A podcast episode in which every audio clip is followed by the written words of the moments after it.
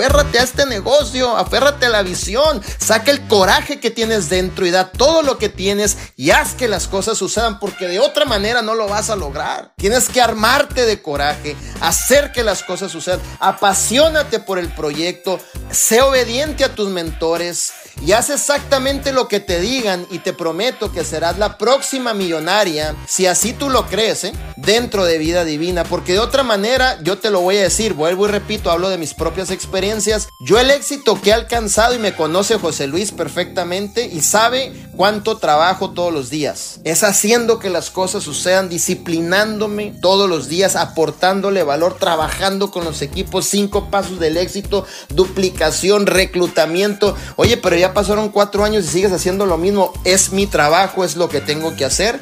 Ya lo adopté como un estilo de vida.